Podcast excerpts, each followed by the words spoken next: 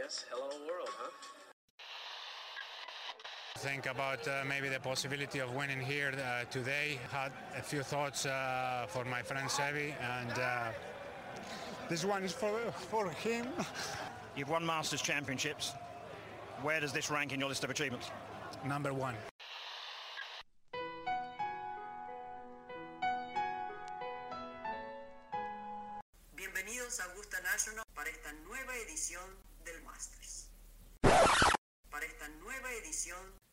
De Golf Sapiens. Hola amigos, bienvenidos al nuevo episodio de Golf Sapiens, ya el cuarto episodio. Muchas gracias a todos, no solo por escuchar, sino por el feedback que me han pasado. Gran parte de ese feedback viene en la parte técnica, se los agradezco, ahí vamos mejorando poco a poco. Actualmente soy como 36 de handicap en el tema, pero le hicimos un upgrade al micrófono y esperamos que, que se vean los cambios.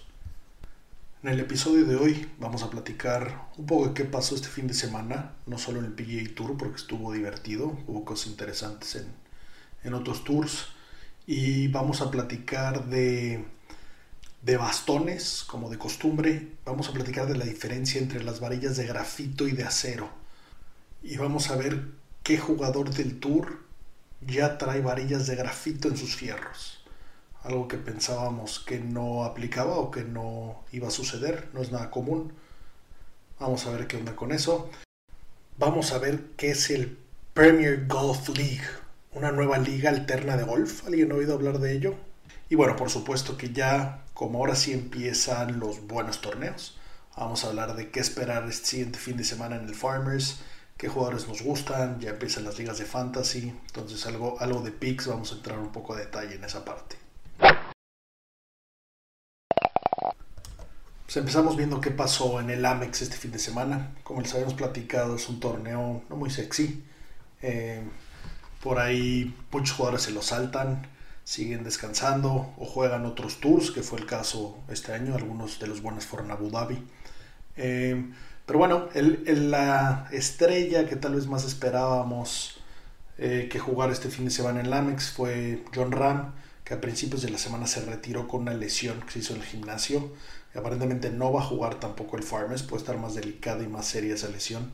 Eso, eso de ponerse mamado pues pasa factura, es, es complicado y delicado. Pero bueno, este torneo lo ganó Siwoo Kim, tirando un 64 el domingo, cerrando con dos verdis en los últimos tres hoyos. Y para ganar su, tercer torneo del PGA Tour, eh, este jugador llevaba un ratito que, estaba pegando el regular la bola, pero bueno, en 2017 ganó el Players, eh, recordemos que es Major, y pues bueno, ya jugó una Presidents, se, yendo un poquito el tema de la Presidents, se está armando un buen equipo, es, es una competencia bastante complicada, pero bueno, el, equipo de, internacional, recordemos que esto es como una Ryder, pero el equipo internacional con Estados Unidos.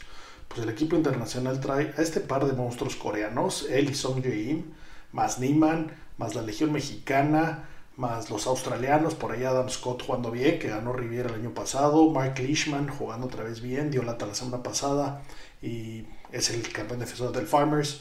Entonces, eh, aunque se juegue en Estados Unidos la siguiente edición, pueden dar pelea, empiezan a dar pelea. Estados Unidos ha ganado todas las President's Cup, excepto en el 98, que es la única vez que ganó el equipo internacional, y en el 2003 hubo un empate es, una competencia un poco más pues, injusta, se puede llamar, así lo llaman todos los equipos de la Raider y de la Presidents, porque dicen que Estados Unidos juega todos los años, cuando los otros dos equipos juegan un año sí y un año no.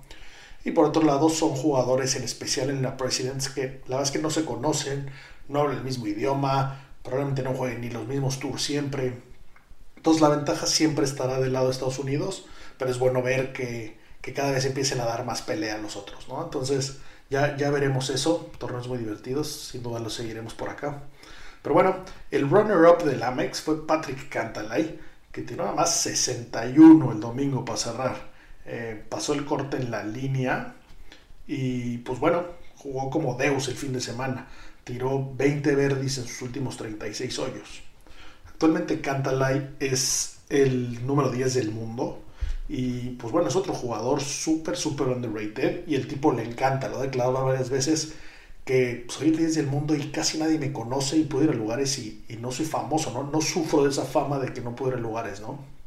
Todas las que el tipo es muy talentoso, se tarda un chingo, no sé si lo vieron, eh, aunque no le han pasado esa factura como, como a Deschambault, de repente en el pot parece que se quedó dormido el tipo, pero bueno, pues lo, lo está pensando, le funciona bien, eh, probablemente tenga de los patrocinios más chingones, trae ropa voz, muy padrota, y pues bueno, segundo lugar muy bueno.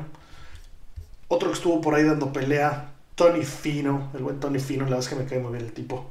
Empezó el domingo empatado de líder, eh, tiró un 68 el domingo, nada despreciable, y todavía perdió por cuatro golpes. La verdad es que esa, esa maldición de Puerto Rico que trae no se la ha quitado muchas veces el domingo dando lata, pero, pero sigue sin poder cerrar. Esperemos que pronto pueda hacer algo al respecto. Y otro que vimos por ahí interesante fue Francesco Molinari, que quedó empatado, empatado en octavo lugar desde el... Es el primer top ten que tiene desde el Masters que perdió contra Tiger. Entonces, pues, pues bien por, por Francesco, ojalá y, lo volvamos a ver en la escena porque la es es un jugadorazo y, y queremos ver más buenos jugadores dando pelea. Poco común, pero esta semana en el European Tour hubo buen torneo, el Abu Dhabi HSBC Championship eh, que aparte tenía, aparte tener buen cartel, por ahí Justin Thomas se fue a jugar por allá, pero no pintó. Pero bueno, para el domingo salieron en 1, 2 y 3, grupo de honor, Rory, Tyrrell Hatton y Tommy Fleetwood. Eh, Rory empezó muy bien el día, aumentó su ventaja pronto, pero después echó cuatro bogies que lo sacaron muy rápido de la jugada. Eh, Rory batallando mucho, está cerrando mal. Lleva, lleva un ratillo que que como que no, no acaba de coser. En el Masters empezó fatal, ya sabemos que es el que le falta para, para ganar el Grand Slam. Y empezó bastante lento, pero luego cerró Real, ya como que todos lo perdimos del radar.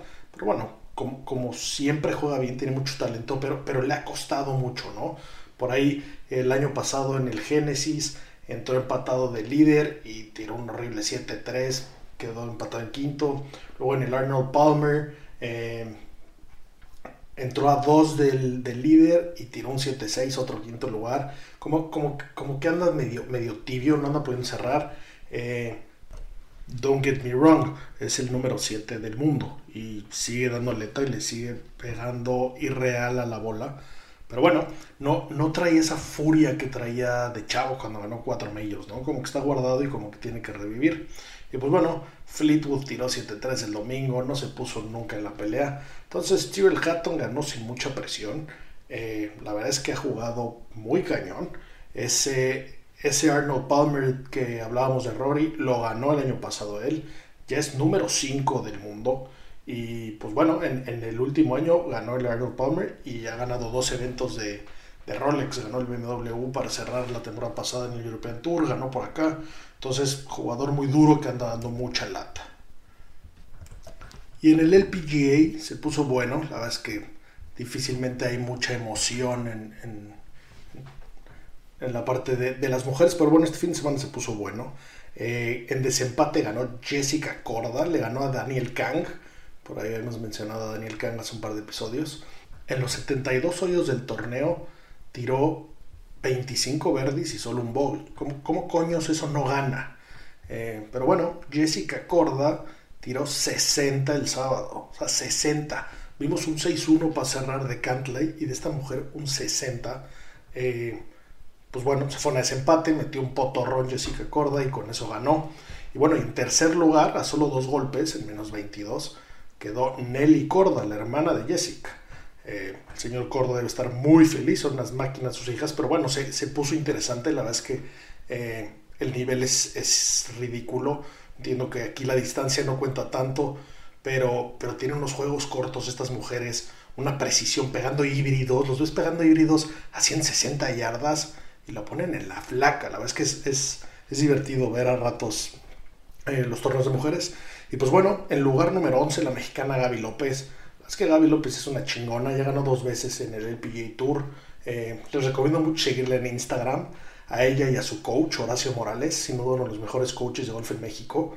Vale mucho la pena ver todo lo que entrenan. Evidentemente no solo cuánto, porque es ridículo la cantidad de horas que le meten, pero los drills que hacen, cómo, cómo se fijan mucho en ciertos movimientos, cambiar mini cositas, baby steps, trabajando mucho el pot. Vale la pena que, que le echen un ojo, la verdad es que es, es muy divertido verlo y, y, pues bueno, esperando lo mejor para ella, muchos más títulos. Eh, esperamos que pueda seguir los pasos de la diosa Lorena, que er, era su ídolo, por ahí lo ha declarado varias veces, ha dado entrevistas. Eh, mucho éxito para Gaby, que, que lo está haciendo súper bien.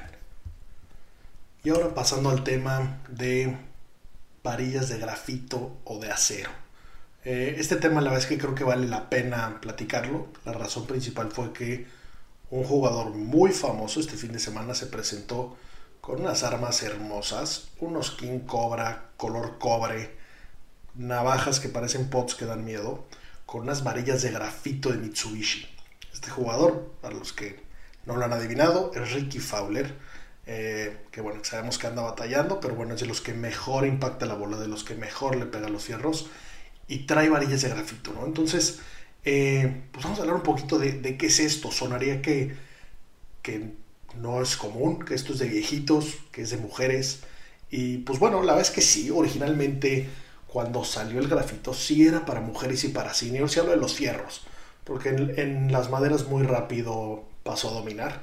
Eh, yo creo que las últimas maderas con varillas de acero pues, eran aquellas que tenía Tiger justo, justo en esos cambios de, de época, esos drivecitos Stylist con, con esas varillas super stiff eh, de acero. Pero bueno, al principio los fierros con varilla de grafito sí sin duda eran, eran de mujeres o de, o de seniors. Y bueno, la razón principal es que son mucho más ligeros y entonces ayudan a acelerar más, la, poca fuerza o poca velocidad que le pueden meter estos jugadores que no generan mucha velocidad, eh, hace, hace, que aceleres más y que, y que, ayuden a levantar la bola. Eso es mucho más fácil, ¿no? Eh, hoy definitivamente la tecnología ha avanzado mucho y hay muchas empresas que solo se dedican a hacer varillas. No te sorprendas si la varilla de tu drive cuesta más que el drive. En el último fitting que hice me pasó. Eh, la cabeza que me salió era X, que valía alrededor de 500 dólares como todas y la varilla costaba 700 dólares on top, ¿no? Entonces hacerte un fitting entiendo que es mucho más caro, pero bueno, al final del día vale la pena y ni hablar de las personas que, que son sus herramientas de trabajo, ¿no? Como los profesionales. Pero bueno, vamos a ver un poco eh, las principales ventajas del grafito y por qué parece que, que cada vez más vamos a ver esto, ¿no? Eh, el grafito puede ser muchísimo más stiff con menos peso. Esto ahora que estamos viendo jugadores cada vez más fuertes que generan más velocidad, pues bueno, sin duda necesitan varas mucho más duras, pero no puede ir aumentando el peso de la mano como sería con el acero. ¿no? Eh, los perfiles de torsión son mucho más precisos y más customizables. Eh, en el acero, este tema en el acero es limitado por ser un material homogéneo, pero bueno, al nivel de detalle y de tecnología que tenemos hoy, dónde se dobla la varilla y cómo se dobla la varilla, no solo el momento de bajar, sino el momento del impacto, pues hace mucha diferencia. Y, y en la parte de grafito se le pueden poner ciertos refuerzos o ciertas zonas donde hagan que esta torsión sea mucho más controlada y entonces pues traiga el resultado que busca el jugador, ¿no? Y, y bueno, y otra de las grandes ventajas que igual y no pesa mucho a nivel amateur, pero absorbe muchísimo más las vibraciones que el acero. Entonces, esto puede ayudar a evitar lesiones, en especial en profesionales, donde pegan miles y miles de pelotas al año, ¿no? Básicamente hay tres tiers, tres niveles de varillas de grafito.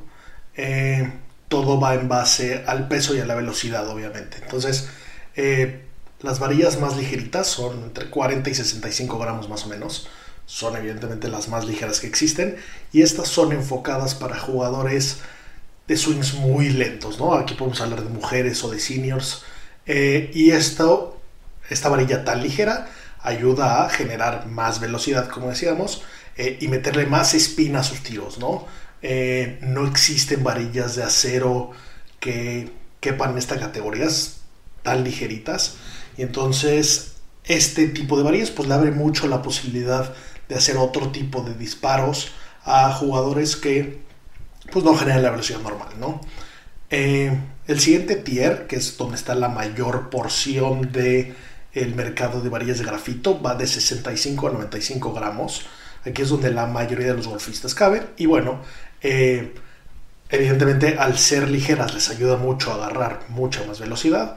Y eh, muchas veces les da eh, mayor estabilidad, siendo que, probablemente sean varillas un poco más cuidadas en el aspecto de la fabricación, creo que cuidadas no es el término correcto, pero bueno, con, con, mucho más nivel de detalle, entonces pueden ser mucho más estables, ¿no?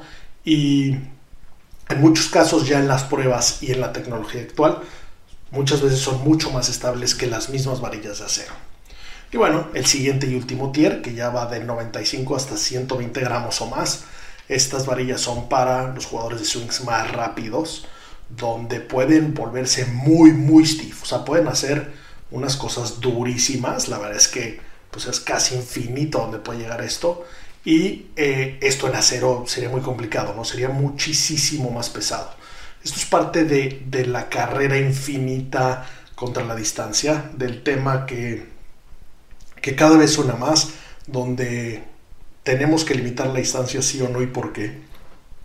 Sin duda habrá un, un episodio dedicado al tema, pero pues la verdad es que la tecnología es quien va dictando hasta dónde llega esto, ¿no? Y pues cada vez los jugadores se pueden poner más mamados, cada vez pueden generar más velocidad. La verdad es que lo estamos viviendo con Deschambault. Está increíble lo que estamos viendo, estamos increíble. Es más bien como una carrera contra ver hasta dónde puede llegar, ¿no? La gente estamos como viendo en primera fila, pues, ¿qué, ¿qué, más puede hacer este cuate, ¿no? Todos los profesionales que hablan de él declaran que pues, probablemente sea de los atletas más dedicados en el mundo de los deportes a esta perfección de este tema, ¿no? Evidentemente no decimos que esa sea la solución ni mucho menos, el US Open lo ganó increíble, pero bueno, de ahí tampoco es que haya ganado todo. Pero bueno, esta, esta carrera contra la velocidad, la tecnología va de la mano. Y la tecnología difícilmente pare. Muchos votan porque limiten esta tecnología o porque saquen bolas de vuelo limitado o porque hagan cosas para detener esto porque no hay campo que, que, permita esto, ¿no? Ya, ya no se pueden hacer campos mucho más grandes, ya la tierra obviamente es limitada entonces, muchos lo quieren detener, pero por otro lado, las compañías de golf que venden los bastones son gran parte de los que mantienen viva la industria. Y, todo esto que estamos diciendo es para ese mini, mini, mini grupo de profesionales que, que no pintan nada, ¿no? Y, todos los amateurs, pues esas 3, 4 yarditas que nos prometen, pues nos interesan y por ahí nos atoran el nuevo drive de 600, de 800, de mil y pico dólares pues por supuesto que buscamos eso, ¿no? Entonces, ¿cómo detienes eso? ¿Cómo detienes la lana que le han metido? Entonces, esto, este tema está interesante, sin duda cada vez suena más, cada vez entraremos más a detalle, pero bueno, eh, la conclusión del tema de las varillas. Sin duda es fitting, fitting, fitting. Si estás empezando a jugar no vale la pena. Si ya rompes el 100 seguido, ya el fitting es para ti.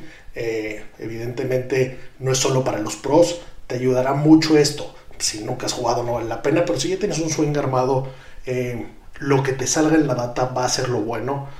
Cada mes salen cosas buenas, es muy difícil eh, saber cuál, cuál tienes que tener o, o seguirle la corriente, entonces es muy bueno encontrar algo y quedarte con él, ¿no? Quedarte con lo que te está funcionando. No, no me sorprendería que muy pronto la mayoría de los profesionales y los amateurs traigamos grafito en las varillas de los fierros. Eh, sin duda debe ser algo que nos va a ayudar a todos y que para allá va y en el fondo la industria nos quiere vender, ¿no? Y, y no solo nos venden por vender, nos venden lo que nos funciona. Entonces veamos, veamos hacia dónde va esto. La es que me parece muy interesante. Por supuesto que vamos a entrar muy a fondo en el tema de los fittings. Vamos a invitar a gente especializada, vamos a platicar de ello con personas que ya tenemos en, el radar para, para, próximos episodios. Y pues bueno, no, no crean que por ahí quede el tema. El chiste es que todos se lleven la idea de qué hacer y cómo hacerlo, pero bueno, lo, lo más aterrizado posible, ¿no?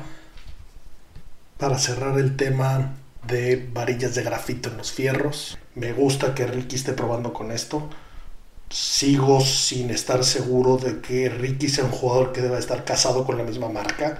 Le paga millones, cobra, pero no sé si necesariamente ha tenido los mejores bastones, ¿no? Entonces, en algún momento estaría padre verlo de free agent, usando los bastones que más le acomoden y que mejor le funcionen a su juego y ver lo que puede hacer, ¿no? Este cuate ya no busca dinero, busca títulos, le urge, probablemente sea el mejor jugador en activo que le falta un major junto con Lee Westwood, un ancianazo que, que ganó el Race to Dubai el año pasado, sigue dando lata, ha ganado en muchas eh, décadas. Pero bueno, a, ver, a ver hacia dónde llega esto.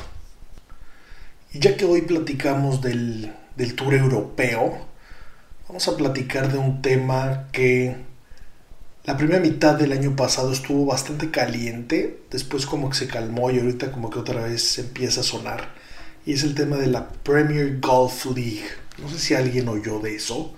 Eh, esto es básicamente armar una liga alterna con un formato diferente. Eh, por ahí estaban haciendo ruido, invitando a ciertos jugadores. Eh, este tema no, tampoco es nuevo. Por ahí hace varios años, en, los noventas, Greg Norman fue de los que estuvo empujando a hacer un World Tour, así se llamaba. Eh, el cual en una reunión de jugadores lo, empezó a exponer y por ahí Arnold Palmer, que ya ni estaba en activo, se paró y dijo, dejen de decir tonterías, no hay como el PGA Tour, no vale la pena ni hablar del tema y, por ahí se cerró, ¿no? Pero bueno, esto ayudó a que eh, el comisionado en ese momento, que se llama Tim Finchman, eh, empezara a considerar la idea y de ahí salieron los WGC, ¿no? Como el, como el que tenemos en México, los World Golf Championships, donde e invitan a jugar a los jugadores más representativos de otros tours. Pero bueno, este, este Premier Golf League, eh, el principal impulsor de esto es un inglés que se llama Andy Gardner, el cual eh, pues se ha acercado a jugadores, por ahí habló con Phil, que Phil dijo, pues por supuesto que me interesa, yo ya récords hice todos los que tenía que hacer, imposible aspirarle a ir más para arriba, pues está Tiger y me saca casi 40 torneos. Entonces, por ahí no me importa y pues que me den un foro y lana me interesa. Por ahí también Rory le preguntaron Rory dijo para nada. Eh, Rory es un tipo que tampoco le mueve el dinero y él sí le mueve los títulos, tiene mucha tarea que hacer. Pero entonces, este, este cuate eh, que quiere armar esta liga ya trae lana. La verdad es que para armar una liga de golf y hablar de sus jugadores, pues necesitas mucha lana, ¿no? Entonces, la lana ya está. Hay unos patrocinios ahí de unos fondos de árabe, está por ahí un, fondo que se llama The Rainy Group, que fueron parte de una venta de un cacho hace poco del Manchester City, un grupo chino, estuvieron involucrados en la venta de, los Clippers, eh, bueno, es un fondo con, con mucha lana. Y básicamente lo que quieren hacer ellos es una nueva liga porque tienen varios peros del PGA Tour. Y la verdad es que esto no lo dijeron ellos, evidentemente, pero yo lo leo entre líneas muy claro. Si no vives en América, es un pedo ver el golf. Eh, los horarios están muy culeros. Me imagino que Greg Norman quería que su país echara porras, pero no había manera. Eh, en Europa es muy difícil ver el golf en Estados Unidos. O sea, imagínense que para tú ver quién ganó el domingo, te tienes que estar durmiendo a las 2, 3 de la mañana y pues preséntate el lunes en la oficina tempranito, ¿no? Diciendo, no, pues es que me quedé ayer viendo a ver cómo ganaba Chuchito. Entonces la verdad es que no lo siguen. Entonces un poco de ahí y de que tienen quejas del torneo y del formato, como por ejemplo, si tú le vas a Jason Day, Jason Day no pasa el corte, pues ya el torneo, pues un poco vale madre, ya no tienes mucho que ver, ¿no? Y otra cosa que les molesta mucho es que el torneo tarda mucho en empezar, salen ciertos jugadores y luego cuando acaban se queda vacío, ¿no? Como que en el campo hay muchos momentos donde no está pasando nada.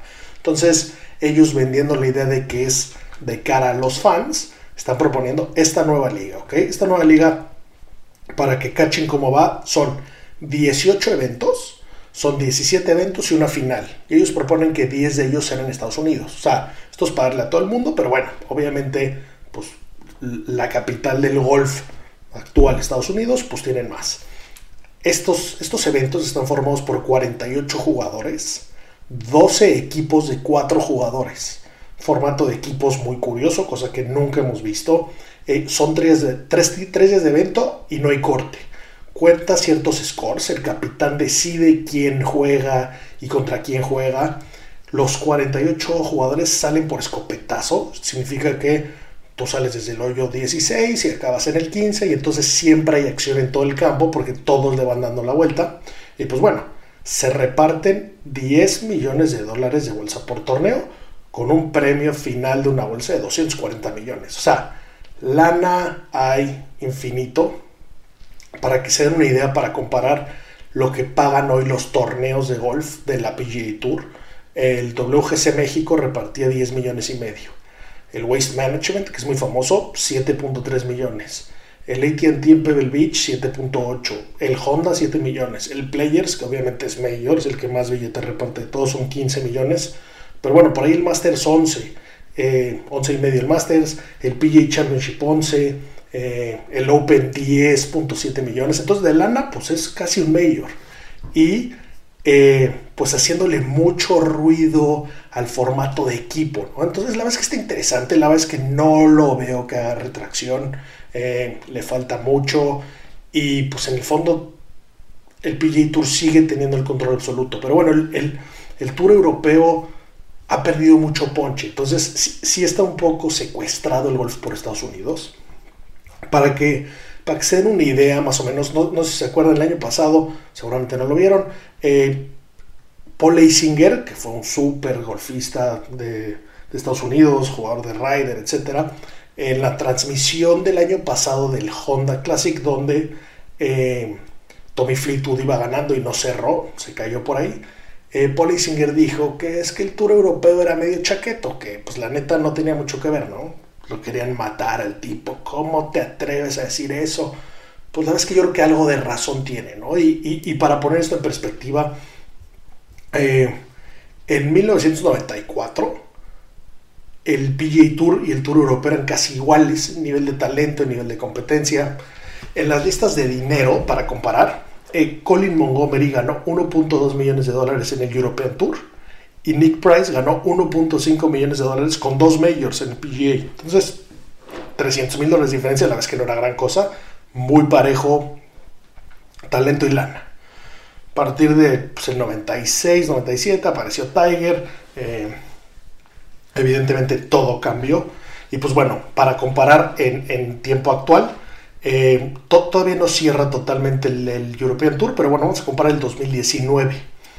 El líder del 2019 en el PGA Tour fue de dinero fue Rory, que ganó 7.8 millones de dólares y se metió los 15 milloncitos de la FedEx que se estrenó. Ese fue el primer año, que este año ya se la llevó a Dustin. Eh, eso juntó 22.8 millones de dólares solo de lana ganada en el campo. En el Tour Europeo, el que más lana ganó ese año fue John Ram, donde se metió 6.2 millones de dólares en eventos, más 2 millones de dólares del Race to Dubai. Ese es como el equivalente, ¿no? de eso suma 8.2 millones de dólares, de los cuales solamente 7 torneos, esto fue en 13 eventos, y de esos solamente 7 fueron del Tour Europeo, porque cuentan los Majors y el WGC. Entonces, básicamente Ram jugando muy poquito allá fue el que más lana hizo, y los torneos que le contaban de por acá, que el Tour Europa tenido que meter, pues hizo que le robara su gira de allá, ¿no? Sin ni siquiera realmente participar. Entonces, Está muy claro que, tienen algo que hacer. La verdad es que el Tour Europeo para lo que mejor es es para hacer videos cagados con jugadores. Vale la pena que lo sigan, hacen cosas muy simpáticas y retos un bastón y lo que sea. Pero bueno, en, nivel está complicado y, y, entiendo que esto no creo que, no creo que jale. Repito, ese Premier Golf League no creo que le hagamos muy pronto. Pero bueno, puede estar divertido. O sea, no dudaría que haya cierto perfil y cierto nivel de jugadores que tomen esto como una liga alterna que vayan más por la lana y que se pueda hacer bastante más divertido y que abra un mundo nuevo de, apuestas y de seguirlos y de jalarlos y de tener el uniforme del equipo al que le vas de golf, que fichan, que hay free agents y que los jalan al equipo X. O sea, entiendo la idea, entiendo el concepto. Repito, no, no creo que, que vaya a jalar mucho y de los jugadores que les han dicho, ninguno ha dicho que jala. Pero bueno, a ver qué pasa. El Tour Europeo sin duda está de capa caída y ni hablar de los demás tours, ¿no? Que difícilmente conozcamos a nadie que ande por ahí. Pasando a mi amada sección de qué hay en la bolsa de los profesionales. Eh, vimos a Abraham Anser con un drive ping, el 425 que comentamos la semana pasada. Tiene que estar espectacular. Ojalá y le jale el turco, ese de la mano con sus hermosos fierros Miura, la bolsa más bonita del tour. Eh, pues esperamos que, que jale bien. Otra noticia interesante, Jason Day ya no es del equipo Taylor y Jason Day anda de free agent. Entonces, este jugador es de los que más me cagaban eh, y me cagaba por, por putito.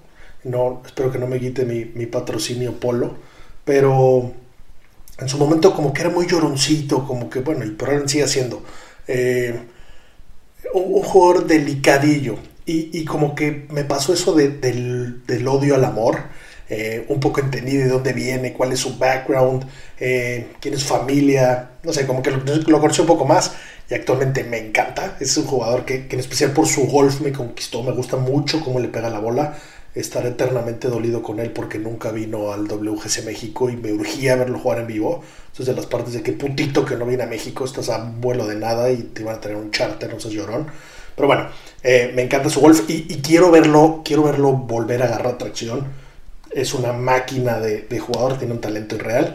Y pues bueno, en su, nueva bolsa ahora, como free agent, con bastones de todo, trae driver pink, no nos sorprende.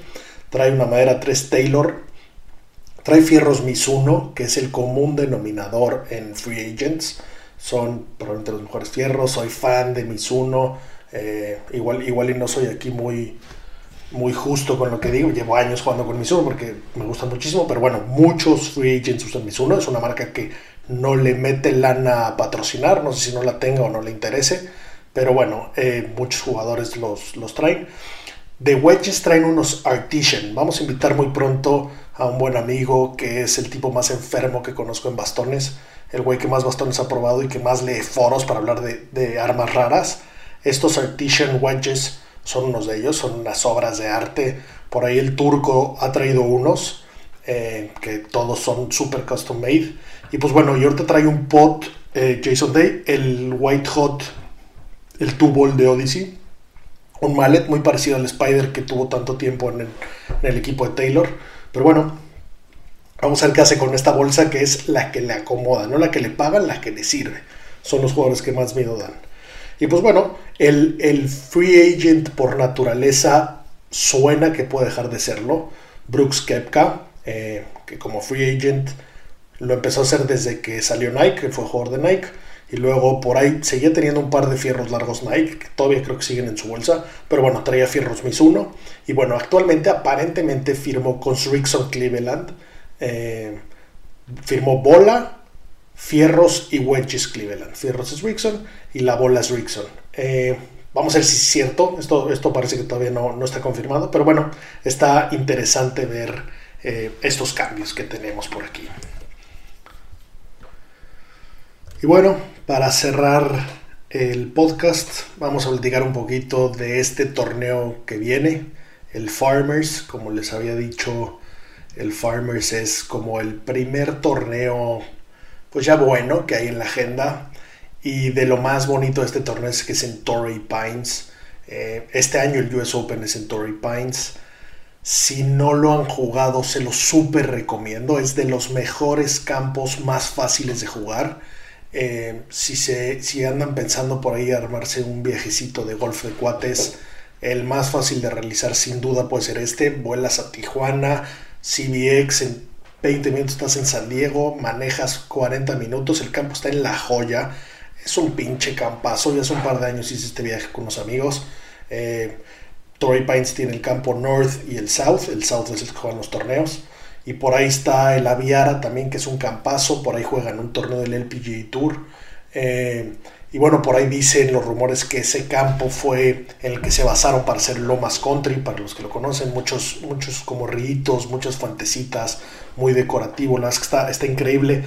Les recomiendo jugar ahí. Eh, Torrey Pine South, a la fecha es mi campo favorito, evidentemente no he jugado muchos de los icónicos, pero es de mis favoritos, por ahí eché el mejor golf de mi vida. Eh, una super cagada ahí. Sopilote de centro de fairway en el 16. Venía dos abajo hasta ahí. Cerré con par, pero acuapar porque me tira a subir. Ahí van a ver que el 18 está de poca madre, un par 5. Eh, evidentemente no lo jugué desde hasta atrás, no se puede. Lo jugué desde donde se podía. Eh, le tengo cariño por el buen golf que di, el buen score que le eché, pero bueno, se ve en la tele siempre y, y bueno, háganse ese viajecito. Pero bueno, ya yendo a este torneo, eh, obviamente no, no vamos a platicar de, los más favoritos, ya sabemos quiénes son siempre los favoritos, pero vamos a ver quiénes pueden ser como, como los caballos negros, ¿no? Este campo es un campo muy largo, eh, los pegadores cortos difícilmente van a dar pelea aquí. Entonces, Eh, históricamente los ganadores de este campo han pegado largo y derecho, obviamente, y han poteado muy bien. Entonces, eh, importante fijarse en, esos rankings.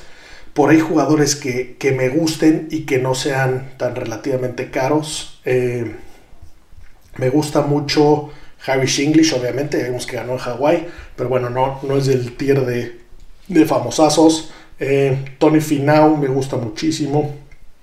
Tony Finau, madre del drive y potea bastante bien. Eh, Matthew Wolf puede dar pelea, se crece en los torneos grandes.